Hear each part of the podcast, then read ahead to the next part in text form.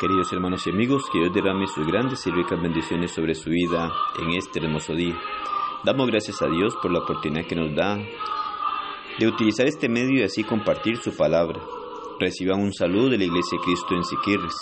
Es para nosotros un gusto el poder compartir la palabra con cada uno de ustedes.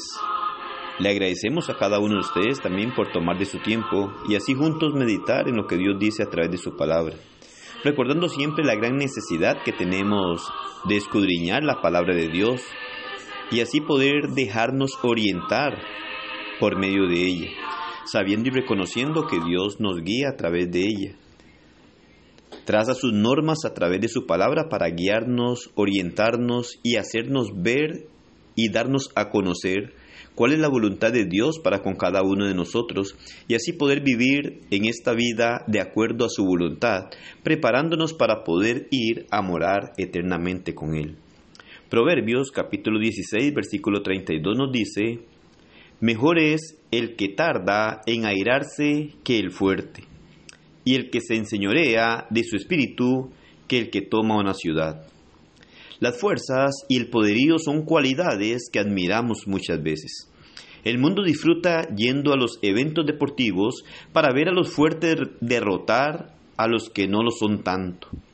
Dios dice que el verdadero logro de una persona es tener dominio de su propio espíritu. No existe mayor lucha que la lucha que mantenemos con nosotros mismos se necesita ser una mejor persona para controlar el espíritu propio que para conquistar una ciudad. Salomón también escribió diciendo, como ciudad derribada y sin muro es el hombre cuyo espíritu no tiene rienda. Proverbios 25-28. Uno de los más grandes historias que podemos encontrar en el Antiguo Testamento es la de Sansón, este poderoso juez. Este hombre fuerte era capaz de destruir a cualquier enemigo que enfrentara, pero jamás pudo someter bajo control sus propias pasiones y deseos. Fue debido a su falta de dominio propio que él dejó que se conociera el secreto de su fuerza y perdió así su vida. Sí, que estaba en lo cierto Salomón cuando dijo, que es más difícil para un hombre controlar su espíritu que gobernar una ciudad. Esto enseña que para lograr o cultivar en nuestra vida el dominio propio requiere mucha dedicación. Tal vez la más grande demostración de la cantidad de esfuerzo que conlleva el desarrollar dominio propio. Lo podemos encontrar nosotros en 1 Corintios capítulo 9 versículos 25 al 27. Todo aquel que lucha, de todo se abstiene. Ellos, a la verdad, para recibir una corona corruptible, pero nosotros una incorruptible. Así que yo de esta manera peleo, no como quien golpea el aire, sino que golpeo mi cuerpo y los pongo en servidumbre, no sea que habiendo sido heraldo para otros, yo mismo venga a ser eliminado. Un atleta tiene que pasar por un entrenamiento vigoroso. Un boxeador, para desempeñarse bien, debe entrenarse duramente varios días hasta que por fin tenga su cuerpo en forma para un agotador combate. Estas ilustraciones describen a qué se asemeja el desarrollar dominio propio.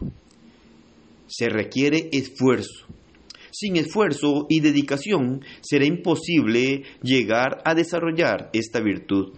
Y sin esta virtud seremos deficientes, ya que es una cualidad de madurez, es un fruto del Espíritu Santo, el cual debe ser desarrollado en nuestra vida para agradar a Dios. Toda persona necesita tener control de sí mismo para poder llegar a hacer las cosas de acuerdo a lo que Dios ordena. Tenemos que desarrollar esta virtud en nuestra vida para abstenernos de muchas cosas, para rechazar muchas cosas que no van de acuerdo a lo que Dios ordena, no van de acuerdo a aquello que Dios ha establecido, que llegamos a conocer por medio de su palabra. Por eso, si queremos llevar una vida agradable a Dios, debemos de luchar para abstenernos de muchas cosas que son desaprobadas por Dios. Debemos tener nosotros el esfuerzo y la dedicación y la necesidad de conocer la voluntad de Dios, la cual es expresada a través de su palabra, para que podamos llevar una vida agradable delante de Él, para que podamos prepararnos a hacer las cosas de acuerdo a su voluntad. Debemos de dominar muchas cosas en nuestra vida para hacer conforme a lo que Dios establece. Este mundo ofrece muchas cosas. Nos deleitamos de una u otra manera o es lo que la parte de la carne de nuestra vida nos lleva porque desea deleitarse de todas aquellas cosas que este mundo ofrece, las cuales son pasajeras. Pero necesitamos esforzarnos y tener dominio propio para no dejarnos dominar de aquellas cosas que son desagradables a Dios y así hacer las cosas de acuerdo a lo que Dios establece y prepararnos para el gran día, el juicio final, y así poder ir a morar con nuestro Dios por la eternidad. Que el Señor le bendiga y pase un excelente día.